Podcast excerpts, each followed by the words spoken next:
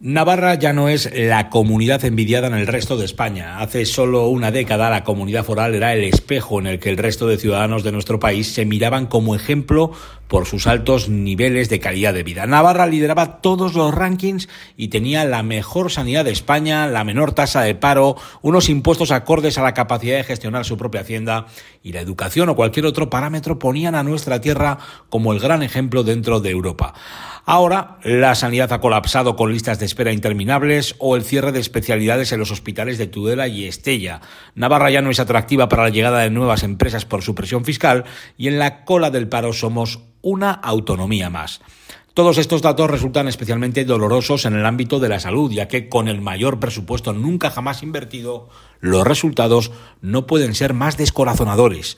Lamentablemente, el escaso espíritu autocrítico de nuestros gobernantes, la seguridad del voto cautivo bajo el miedo permanente al diferente y los acuerdos entre partidos que nada tienen que ver entre ellos para mantenerse en el poder, no augura nada bueno en el futuro próximo para Navarra.